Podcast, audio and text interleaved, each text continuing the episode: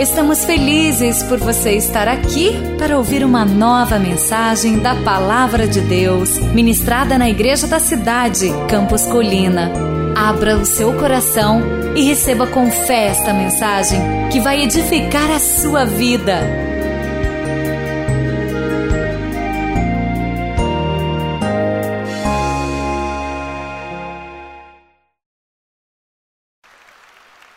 Então, muito bem-vindo ao encerramento da série do Plano Daniel. Se você perdeu alguma das mensagens das cinco anteriores em áudio ou vídeo, está disponível para você no portal pelo SoundCloud para você ouvir e também compartilhar e também no nosso canal exclusivo no YouTube.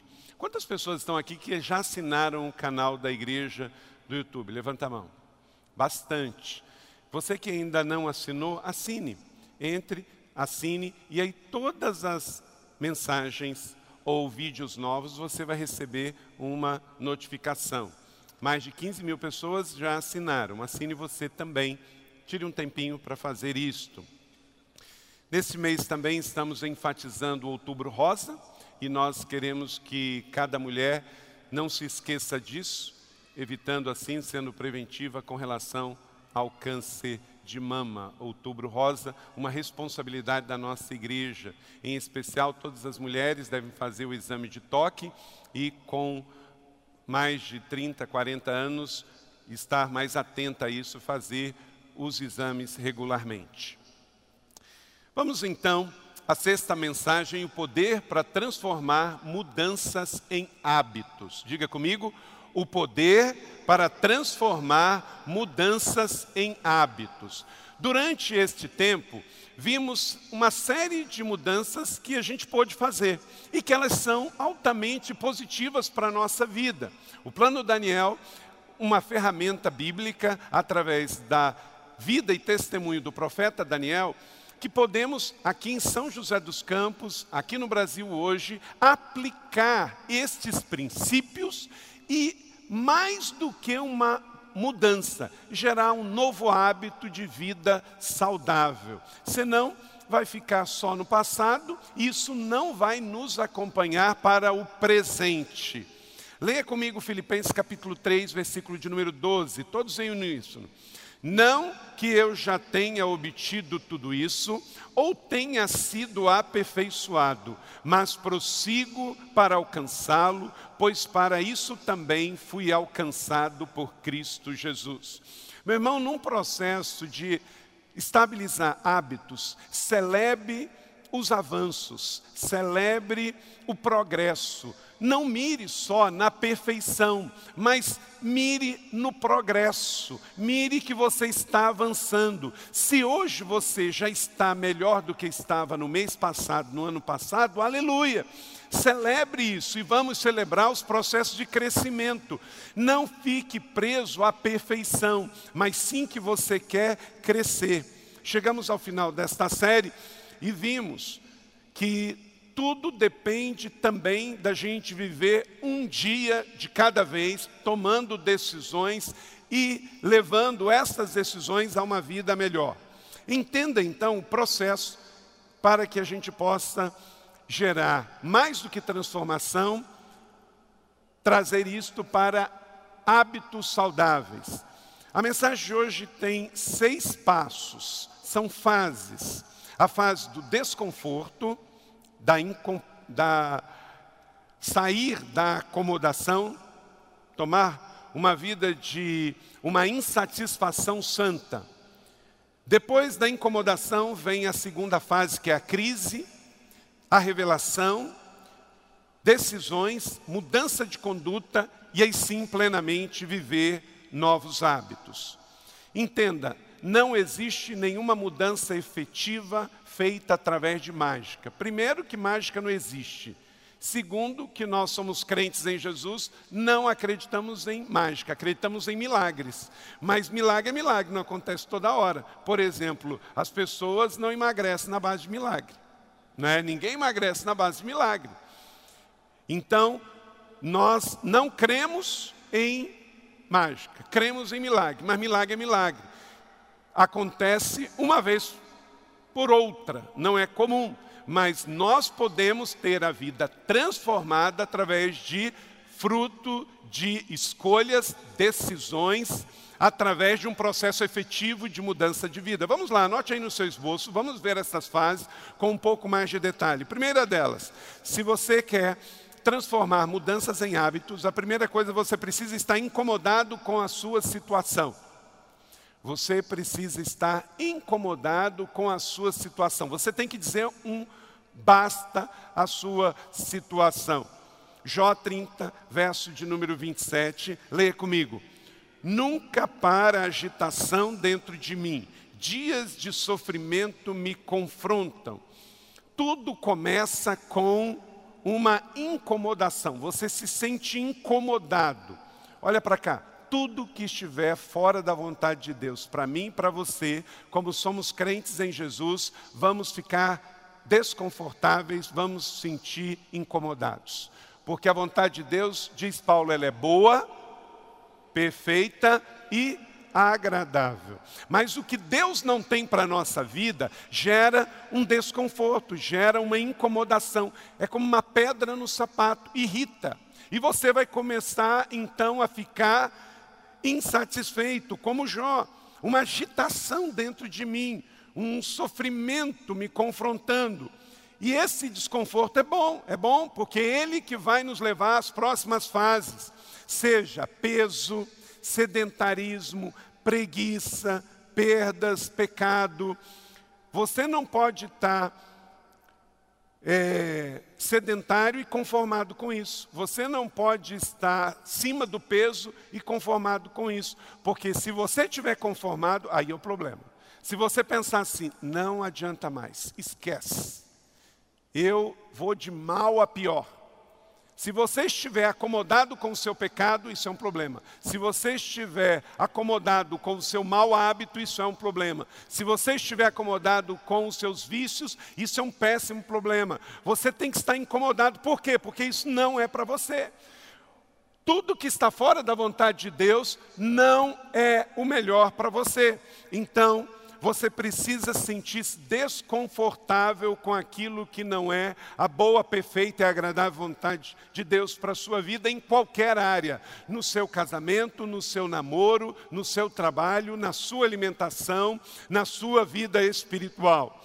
Você começa então nesta fase a ficar incomodado, inquieto, agitado, começa a perceber, tem algo errado na minha vida. Você reconhece que algo não está bom, eu não estou ajustado, não está gostoso, não está tranquilo, eu me sinto completamente incomodado. E você começa a ficar então preocupado, ansioso, parece que a coisa está fora de equilíbrio.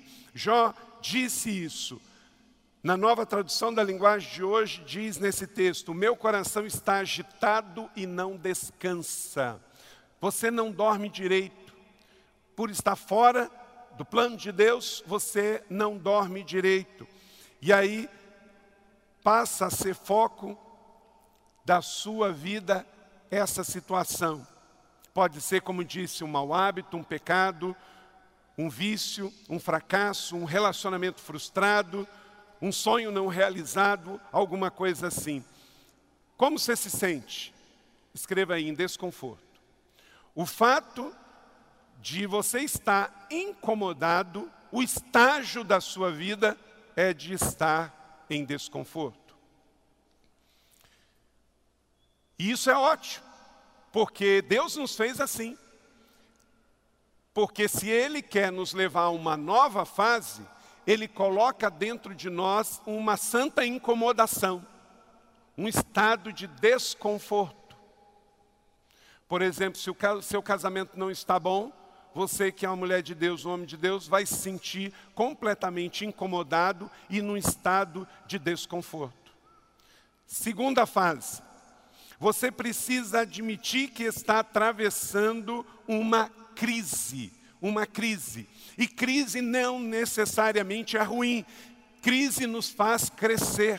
Porque aquilo que não está bom, que está fervilhando dentro de mim, que está me incomodando, vai fazer com que algo bom possa acontecer.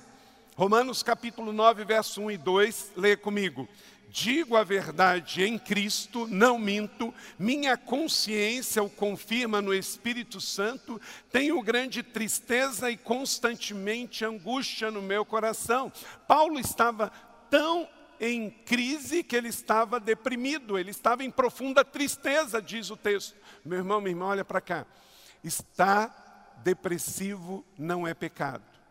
E cristãos que amam Jesus podem passar por uma tristeza profunda, um desânimo e uma depressão. Isso não quer dizer que você está em pecado, isso não quer dizer que você vai morrer nessa situação. Um cristão pode estar em crise, mas um cristão cheio de Deus vai atravessar e sair da fase de crise e vai ir para um nível melhor. A crise não vai te separar de Deus, a crise vai te levar para os braços de Deus em nome de Jesus.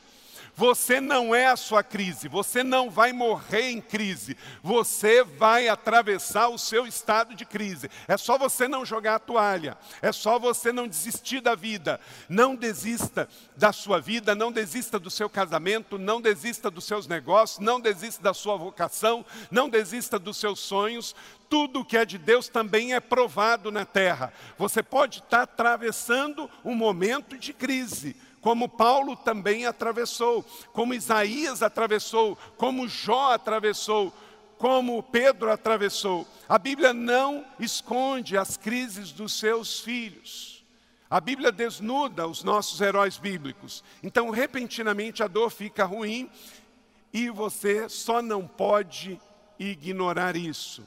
É a hora de você também buscar ajuda na hora de crise, porque nem sempre conseguimos sair da crise sozinhos. Então, é como que o chão desabasse aos nossos pés. O problema é que você começa a ser tentado achando que você é o problema, e não necessariamente. Você é a solução do problema. Sair da crise vai ser fruto também das suas escolhas, decisões, de quem vai andar com você, de onde você frequenta, o que você lê, quem está perto de você. Isso faz sentido para você? Então, continue me acompanhando aqui. Veja bem que há um conflito muitas vezes. Veja o que está escrito em Romanos 7, 19. Leia comigo. Pois o que faço não é bem o que desejo, mas o mal que não quero fazer, este continuo fazendo. Então, o que acontece na hora da fase da crise? Vem um conflito escreve aí. O estado que pode me descrever na hora que estou vivendo uma crise é um conflito, porque a mente quer tomar uma decisão, mas às vezes o corpo não acompanha. Você quer levantar da cama, mas o corpo puxa para trás. O espírito quer fazer algo, mas às vezes a mente fica racionalizando. Então, às vezes há um conflito entre mente e corpo, e às vezes entre mente e espírito. E isso às vezes ferve dentro da gente. Mas Deus está no governo e Deus está no controle. E Ele está trabalhando mesmo em tempos de crise. Agora, no momento de crise, olha para cá, é muito importante. Não seja vítima e não manipule as pessoas devido à sua crise. Tem muita gente que, quando atravessa uma crise, tem um conflito, começa a manipular amigo, manipular amigo, esposa manipular marido, filhos manipularem os pais, os pais manipularem os filhos, irmãos e irmãs. Então aproveita o momento de fragilidade, o momento de dificuldade e começa então manipular. Deus não te fez para ser uma pessoa manipuladora. Deus fez você para ser uma pessoa abençoadora. Então, muito cuidado se no momento de crise você não está manipulando pessoas, se vitimizando, se sentindo pobre e coitado e com isso atingindo pessoas. Se você está incomodado, se você está na primeira fase, você precisa se lembrar que logo você vai ir para uma segunda fase que é a fase da crise. Na fase da crise, os conflitos vêm, mas Deus não nos abandona em meio aos nossos conflitos. Eu não tenho um Deus que está comigo na hora em que eu estou bem e na hora em que eu estou em conflito comigo mesmo, que eu estou passando uma crise, ele pega e vai embora.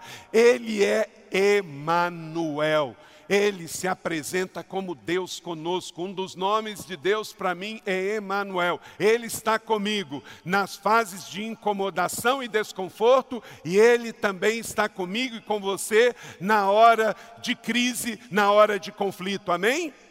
Ele está conosco. Jesus nos deu um espírito que colocou dentro de nós que um dos seus nomes é ser o consolador. E ele está conosco, se ele é o consolador, para consolar, nos consolar muitas vezes na hora de crise, para que a gente saia do conflito e entre justamente na próxima fase. Veja aí a próxima fase. Você precisa estar sensível para as revelações de Deus, porque Deus quer falar com você. 1 Coríntios capítulo 2, 15, leia comigo. Mas quem é espiritual discerne todas as coisas. Eu tenho duas regras de ouro que eu sempre passo para as pessoas no discipulado e pessoas que estão perto de mim que mentoreio. Se você quiser usar, tudo se discerne espiritualmente e a segunda é tudo é para o meu crescimento. Me veio esse discernimento que o que está acontecendo no Brasil para com as crianças é um ataque espiritual maligno contra as nossas crianças. Essas exposições, gente, elas não estão desarticuladas. Há alguma intenção maligna que está trabalhando isso intencionalmente. Não aparece porque é como espíritos. O diabo, ele é espírito, ele não pode se materializar, mas ele usa forças ocultas malignas que pessoas que muitas vezes estão a serviço deles, organizações, instituições, inclusive trabalhando nas leis. Um lugar que o inimigo muito trabalha é nas câmeras municipais, nas assembleias legislativas, na Câmara Federal, porque através de mudança de leis, o inimigo pode ter legalidade para agir. Deixa eu dizer uma coisa, irmão.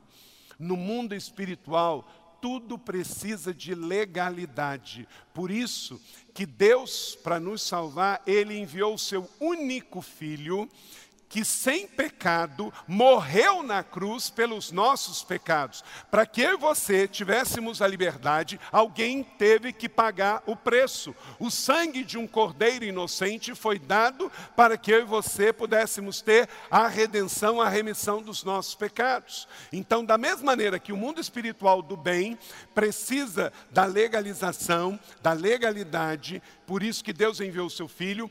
O mundo espiritual do mal também precisa de legalidade. Ele não vai fazer nada que o ser humano não permita. Por isso que você não pode deixar, você não pode permitir, por causa de influências hedonistas que estão vindo pelo mundo através de novela, de seriados, de programas, de livros, vão minando a sua vida e levando você a repensar. Você já está percebendo que tem cristãos já mudando de opinião com relação a muitas coisas? Não começa de um dia para o outro. Meus irmãos, aonde começou a erotização das nossas crianças? Começou, meus irmãos, de uma maneira muito forte no Brasil, no início da década de 80, com os programas da Xuxa. Você lembra? Crianças pequenininhas, todas extremamente pintadas, com sainhas e shortinhos muito justos. Agora, é claro, nós estamos vendo hoje um outro capítulo muito mais erótico, porque está chegando ao ponto de levar crianças para colocar a mão em corpos de pessoas nuas e levado até por pais e professores. Pensa bem aonde nós chegamos. Mas as coisas, infelizmente, da mesma maneira que cantamos aqui, que a vida do cristão é como a luz da aurora que vai brilhando, brilhando, brilhando até ser dia perfeito, nós vamos de glória em glória, de glória em glória. Amém? O mundo em Cristo, ele vai melhorando, mas o mundo sem Cristo, o que acontece? Um pecado puxa outro pecado. Um abismo puxa outro abismo. Então, por isso que você não pode negociar com o terrorismo, você não pode negociar com o inimigo. O que é certo é certo, o que é errado é errado. Você não precisa ofender ninguém, você não precisa bater em ninguém, você não pode odiar ninguém, mas você tem que decidir o que serve para você, o que serve para sua casa, o que serve para os seus filhos e o que é lixo e o que não serve, porque você foi transformado na sua maneira de pensar. Então, depois de uma fase de incomodação, depois de uma fase de crise, você espere que Deus vai te dar apontamentos do céu. Deus vai trazer revelação para você, para que as mudanças se tornem hábitos na sua vida. Então, quem é espiritual tem que discernir o que é espiritual. Meus irmãos, minhas irmãs da igreja da cidade, o mundo não é só matéria, o mundo é espiritual e matéria. E quem é espiritual tem que discernir as coisas espiritualmente. Por isso a Bíblia diz: quem tem falta de sabedoria faz o quê? Peça a Deus. Em oração você precisa pedir para discernir tudo isso. Veja Lucas 12, 2. Disse Jesus: Não há nada escondido que não venha a ser descoberto, ou oculto que venha a ser conhecido. Esteja atento às falas de Deus na sua vida. Vou repetir. Esteja atento às falas de Deus na sua vida. Deus não é um ser que vive longe lá no céu sem se importar conosco. Ele é um Deus fiel e presente e quer um relacionamento pessoal de amor com cada um de nós, porque somos a sua criação formada nele e ele quer se relacionar conosco. Depois de uma crise, Deus vai trazer revelação para você. Ouça. Pare de ouvir vozes e ouça o Espírito Santo. E muitas vezes nessa fase, sabe o que vai acontecer em nós? Escreva aí um confronto. Você vai ser confrontado, é como você vai se sentir. Porque quando ouvimos a fala de Deus, Deus não está comprometido em falar o que queremos ouvir, mas Deus está comprometido em falar o que precisamos ouvir para mudar e para gerar um novo hábito de vida. Esteja atento às falas de Deus e esteja sempre sensível para pedir a Deus que o que está errado, que Ele mude você, e então você vai crescer. Ouça o que Deus fala, Deus vai usar fatos, acontecimentos, pessoas, esta mensagem, livros, esta igreja, não para acomodar, não para acusar, não para julgar, não para intimidar você, mas para amar e corrigir eu e você. Quem ama, cuida, quem ama, corrige, e Deus nos corrige. Amém? Vamos para a quarta fase. Entramos numa quarta fase depois que saímos da fase da revelação, a escolha. A gente entra numa fase em que você precisa fazer a escolha certa. A vida é feita de escolhas. Isaías capítulo 7, 15, leia comigo.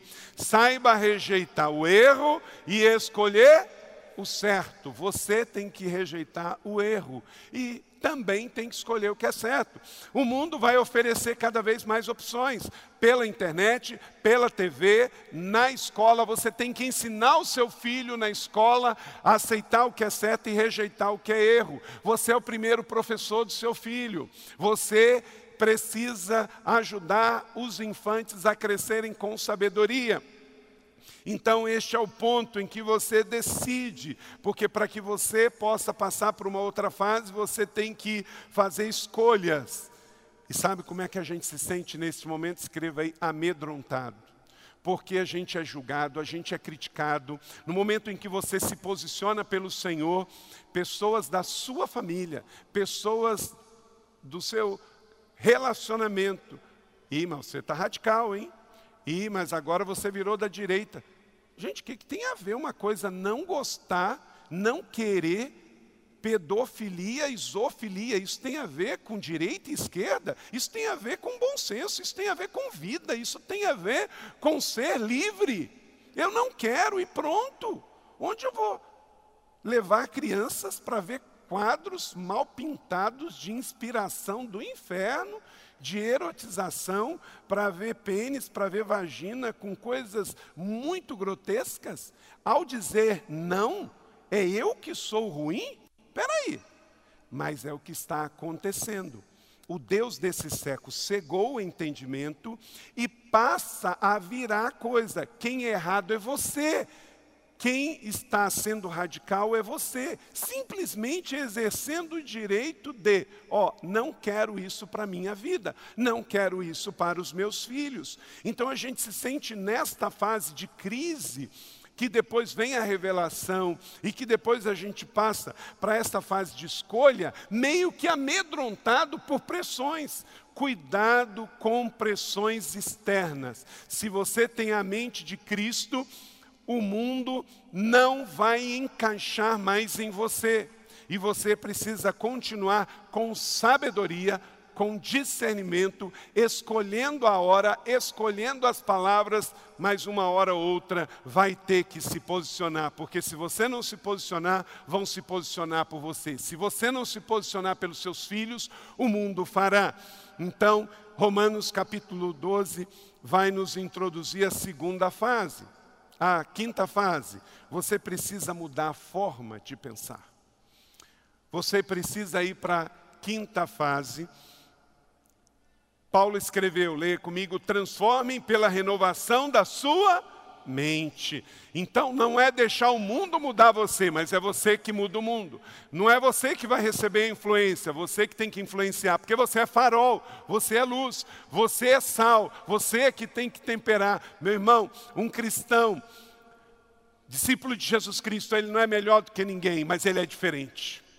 Ele é diferente ele faz parte de um outro reino, ele faz parte de uma outra cultura, a cultura do céu na terra, que só por isso já gera uma situação de confronto. Esta fase então envolve ganhar um novo entendimento para que eu possa ter um novo hábito e um novo estilo de vida. A verdade é que você não pode mudar sem mudar a maneira como que você pensa então, se você quiser perder peso, se você quiser ter um casamento diferente, se você quiser ter uma forma de trabalhar de forma diferente, você tem que mudar a sua cabeça. E isto vai gerar mudanças permanentes na sua vida. Tentar mudar hábitos sem mudar a mente é perda de tempo. Você precisa, como disse João, capítulo 8, 32, as palavras de Jesus. E conhecereis a verdade, a verdade vos libertará. Por isso nós entendemos, a pessoa que está perdida nos seus pecados, ela está ainda presa, ela pensa que está livre, mas ela está presa. Mas algo vem, quando a gente muda a forma de pensar, a gente sente em paz a gente se sente em paz. Pode escrever, esse é o sentimento que inunda a nossa vida. Há uma paz, uma paz que o mundo não compreende. O mundo não compreende. E como pode? Você está de luto e você está cantando. Por quê? Porque a minha maneira de pensar sobre na vida após a morte e sobre o inferno é diferente. Então, eu mudei e por isso eu posso, mesmo num velório, cantar, porque eu não estou cantando por uma falsa promessa. Eu creio, eu decidi crer que depois da vida terrena há uma vida eterna. Então isso me traz conforto e consolo. É só um exemplo da maneira como a gente muda a forma de pensar. Não existe uma só pessoa que perdeu peso que não mudou a forma de pensar. Precisa haver uma mudança, você que deixou certo tipo de alimentação, você mudou a forma de pensar. E aí vem um, um espírito de paz que invade a sua vida. Sexto, você precisa colocar em prática esses novos hábitos da sua vida, porque aí você sai da teoria para a prática. Tiago 2,17, veja o que vamos ler juntos. Assim, também a fé, por si só, se não for acompanhada de obras, está morta. Então, o que você sabe na mente e no coração, da fé que entrou na sua vida e você mudou, isso vai ir para as suas mãos, para o seu prato, para os seus exercícios, para os seus relacionamentos, para todo lugar. E aí, o que, que você sente nessa fase? Você sente motivado, escreve aí, porque você vê avanço, você vê progresso, você se sente motivado. É assim que você se sente, escreva aí. Esse é o lugar onde começa a agir com o progresso, porque você passa pelo processo de crescimento. Você se arrepende não apenas um, uma questão de remorso, mas de um arrependimento. Olha, eu vinha fazendo assim, estava errado, eu me sentia mal com isso, eu me sentia mal com fumo, com álcool, com as drogas, com a mentira, com o roubo, com a prostituição. Isso não serve mais para mim. Então eu adquiro, eu tomo posse de um novo estilo de vida. Quem aqui não xinga palavrão, não tem hábito nenhum, nem nas horas mais tentadoras e difíceis, você não xinga palavrão. Levanta a mão. Ok. Você linda xinga, né? Deus abençoe você. Você vai sair dessa. Mas deixa eu te dizer, por quê? Você tomou uma decisão, é um hábito. Eu não xingo, eu não falo palavrão. Quem não xinga palavrão, não fala palavrão como eu, quando a gente ouve, a gente sente mal. Quer ver um lugar que eu não gosto de ir? Estádio de futebol. Sabe por quê? Não é por causa do futebol. Futebol eu gosto. As pessoas ficam atrás da gente, mas elas não conseguem torcer sem falar tanto palavrão, tanto, que aquilo incomoda demais. Né? Quem aqui não fuma? Levanta a mão. Amém. Quando você senta perto de alguém que fuma, é horrível, não é? Pensa numa coisa desconfortável. Agora, deixa eu perguntar aqui: quem já fumou algum dia na sua vida? Levanta a mão.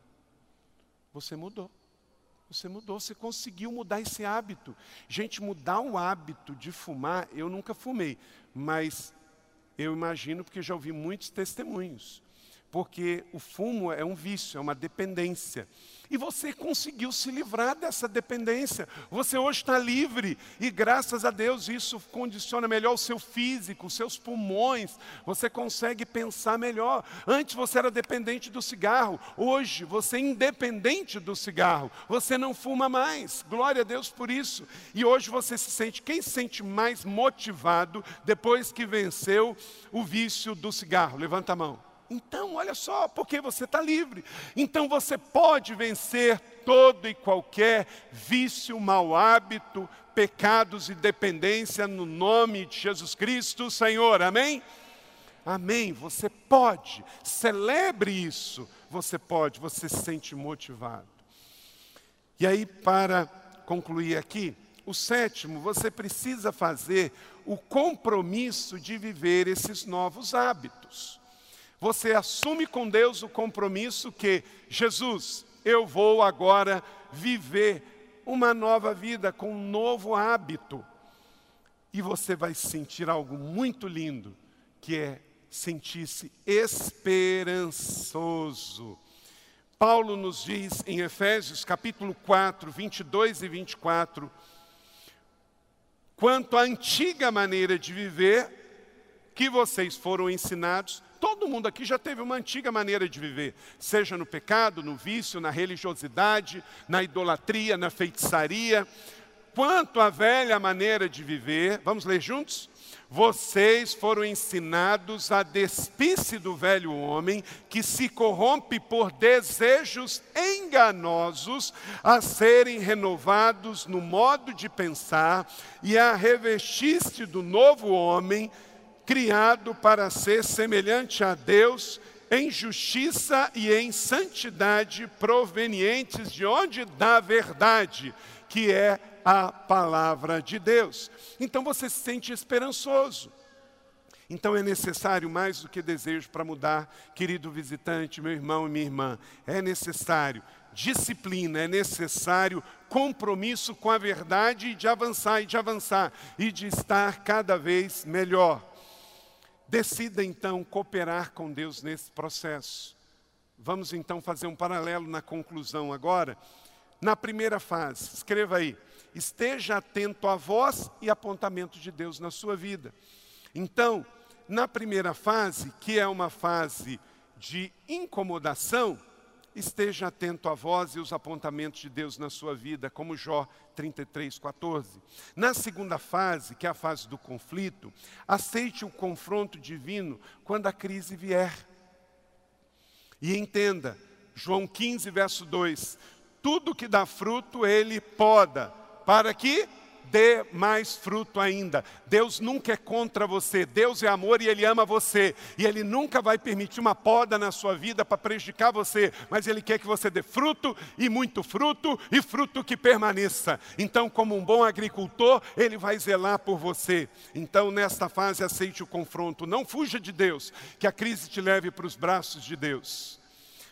Terceira fase, apresente sua oração pedindo a Deus força e coragem. Ore, ore, ore, faça jejum, faça campanha, faça como Daniel, Senhor, eu te peço dez dias, dez dias eu vou estar comprometido contigo num voto, faz um voto a Deus.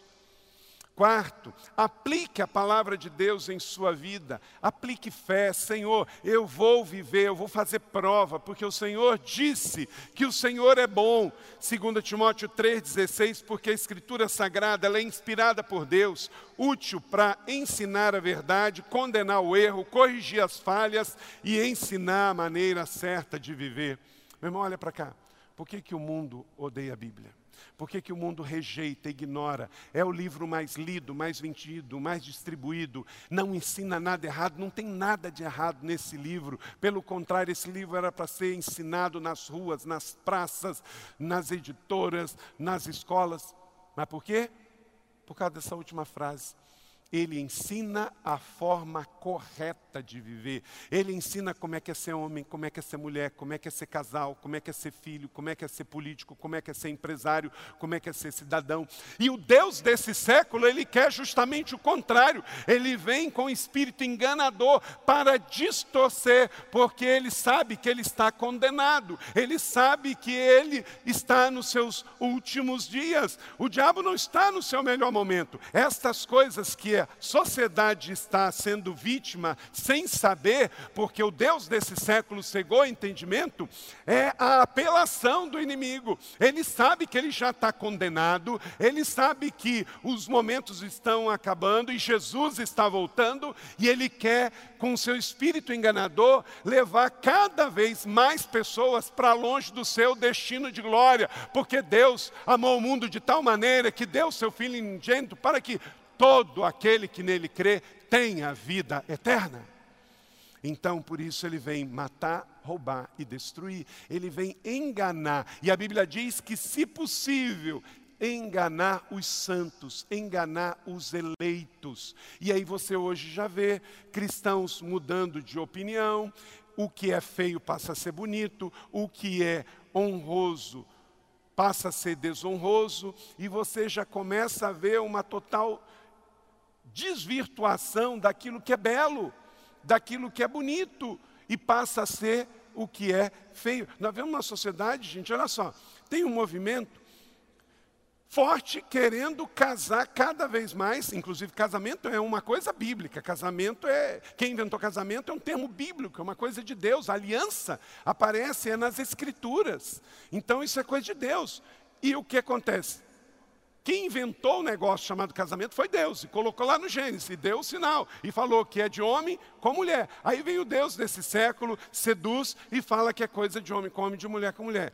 Então, olha só como é que a sociedade está caída no seu pecado. Ela quer promover casamento do mesmo sexo, mas ela incentiva o divórcio do casamento de homem com mulher. Então você acaba percebendo o seguinte: a questão não é o homem, é destruir o projeto de Deus. Deus fala de casamento, homem e mulher. Não, esse pode separar, esse pode juntar, não precisa de casamento. Vocês não estão vendo na sociedade? O pessoal fala assim: ó, não precisa casar. Não precisa, é só se juntar e tá bom. Mas isso, homem e mulher. Não, mas homem com homem, mulher com mulher, esse tem que casar. O que, que é? O ser humano só está virando marionete Porque o que o inimigo quer é desfigurar a obra da criação, é tirar o que é o plano perfeito de Deus. Tirar o homem da sua raiz judaica cristã, tirar o homem do contexto de Jerusalém e levar o homem para o contexto da devassada Grécia, onde o hedonismo, onde o homem era o centro. Mas nós sabemos que a palavra de Deus jamais passará. Passará tudo, mas a palavra de Deus permanecerá permanecerá. Esse é o lema da reforma protestante do 16º século, que no dia 31 deste mês vamos celebrar a reforma protestante, que é, eu sei, como diz Lutero, eu sei que a palavra ficará, sabemos com certeza. E esta palavra vai nos sustentar. Sustente a palavra de Deus, sustente a fé, e ela sustentará você. E não só o sustentará, mas o levará a um novo nível na sua vida. Vá para a fase 5, trabalhe ao lado de Deus sem gerenciar, confiando e dependendo dele. O Salmo 37, verso 5. Põe a sua vida nas mãos do Deus eterno, confie nele e ele o ajudará. Queridos irmãos e irmãs, querido amigo. E sexto, foque em Deus e apegue-se ao plano dele para a sua vida. Não é o seu desejo, não é a sua vontade, não é o seu gosto, não é a sua preferência. Hoje existe um culto à vontade, um culto ao desejo, mas o que Deus fala para a gente é que nós temos que ter um alinhamento e a se apegar. Então, é a sexta fase, a gente vence com isso. Foque em Deus e apegue-se ao plano dele para a sua vida. Meu irmão, olha para cá, minha irmã. Pare de orar Senhor, faça a minha vontade. E comece a orar, Senhor, faça a tua vontade na minha vida. Cumpra-se os teus planos na minha vida. Bota a mão no seu coração assim. Senhor, cumpra em mim os teus planos e os teus projetos. Amém. Que assim seja. Não o que eu quero, não o que eu sinto, porque eu posso estar sinceramente errado. E o bom, gente, é que Ele está trabalhando para nós no turno da noite, porque o que vemos é só o começo. Leia comigo, Filipenses 1, verso 6. Pois estou certo disso, que Deus que começou esse bom trabalho na vida de vocês, vai continuá-lo até que seja terminado o dia de Cristo Jesus. Então, Deus começou uma boa obra em você, e Ele está trabalhando, Ele está trabalhando, Ele está trabalhando, e Ele prometeu, e Ele não é homem para que minta, que Ele vai completar a boa obra que Ele começou na sua vida. Meu irmão, minha irmã, querido amigo, fique com Jesus, e isso é só o começo. Billy Graham disse algo lindo que eu amei. Ele disse o seguinte: Eu li a última página da Bíblia e tudo vai terminar bem. Aleluia. Eu creio nisso. Você crê também? Então, meu irmão, como termina é que conta? Diga comigo, como termina é o que conta? A Bíblia começa no jardim, no Gênesis, e a Bíblia termina no jardim, no Apocalipse. Mas a Bíblia fala que atravessamos vales, atravessamos desertos, mas como termina é que conta como termina é que conta. E a Bíblia nos diz que tudo vai ficar bem. Com Jesus no barco, tudo vai ficar bem. Vivemos num mundo em erupção, em divisão, numa loucura só. O que é bonito passou a ser feio, o que é honroso passou a ser desonroso. Mas Deus está no governo. Neste culto, nesta noite, este povo, que é o povo de Deus, somos o povo de Deus?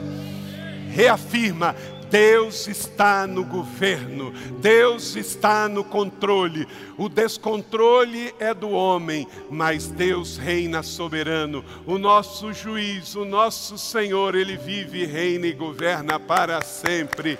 Aleluia! Glória ao nome do Senhor. Ele é o nosso juiz, ele é o nosso Senhor e Ele é o nosso advogado, diz 1 João 2, verso 1 que esta palavra nos alimente e nos leve ao próximo nível. Amém? Você acabou de ouvir uma mensagem bíblica da Igreja da Cidade em São José dos Campos. Se esta mensagem abençoou sua vida, compartilhe com seus amigos em suas redes sociais. Obrigada e que Deus te abençoe.